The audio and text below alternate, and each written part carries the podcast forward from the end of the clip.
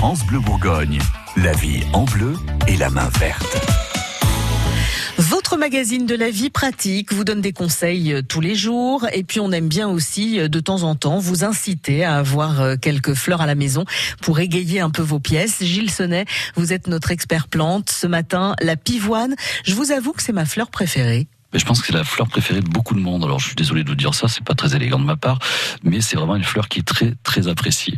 Euh, faire la différence entre deux variétés de pivoine, la pivoine arbustive et la pivoine herbacée. Euh, L'herbacée est nettement plus facile à, tenir et à conduire en floraison. Euh, D'ailleurs, on en a planté, nous, c'est la petite anecdote, mais on va avoir une production personnelle de pivoine. Euh, oh, bonne idée, bonne voilà. nouvelle. Donc ça c'est bien pour le magasin. On a planté 300 pieds de pivoine euh, l'année dernière, qui devrait commencer à donner un tout petit peu cette année, parce qu'on avait la chance d'avoir des, des, rhizomes déjà démarrés.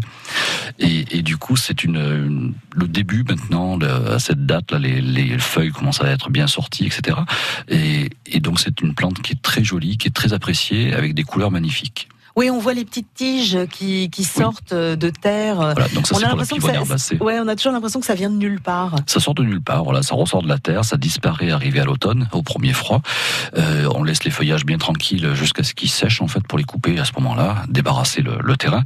Et puis ensuite, ça revient dès le début du printemps, dès que la terre commence à se réchauffer.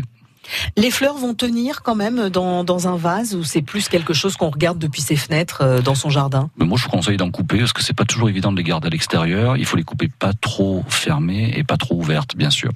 Euh, donc, il faut trouver le, le, bon stade. Donc, il faut que la pivoine soit formée et colorée, euh, qu'on commence à bien voir la couleur, qu'elle commence à s'ouvrir très légèrement, mais alors vraiment très légèrement. Et là, vous pouvez la couper et la mettre en vase. C'est une fleur qui, en général, tient bien en vase. Les couleurs, ça va du blanc au, rouge? Au rouge, en passant par des roses, des violines. On a quelques jaunes également, euh, qui sont un petit peu plus rares, mais il y a quelques jaunes orangés qui sont pas mal. Quand vous dites que c'est plus rare, une fleur qui va être plus rare, elle est moins rustique en général? Bien souvent, elle est moins rustique, ce qui fait qu'elle est moins utilisée, ce qui fait qu'elle est plus rare, tout à fait. L'entretien, fastoche, euh, la Très pivoine facile, très facile, hormis le désherbage, euh, pour euh, garder le pied un peu dégagé, voilà, savoir où est-ce qu'on les a plantés, évidemment, comme on disait, parce que ça disparaît l'hiver. Oui, donc, donc qu'on évite pas, de poser... Pas y remettre un coup de bêche ou une ouais, poubelle dessus. Voilà. Pour... éviter dommage. Elle est ça sur la tête et prépare à en sortir, ça c'est sûr. Merci Gilles Sonnet, dont on retrouve l'ensemble des conseils sur francebleu.fr.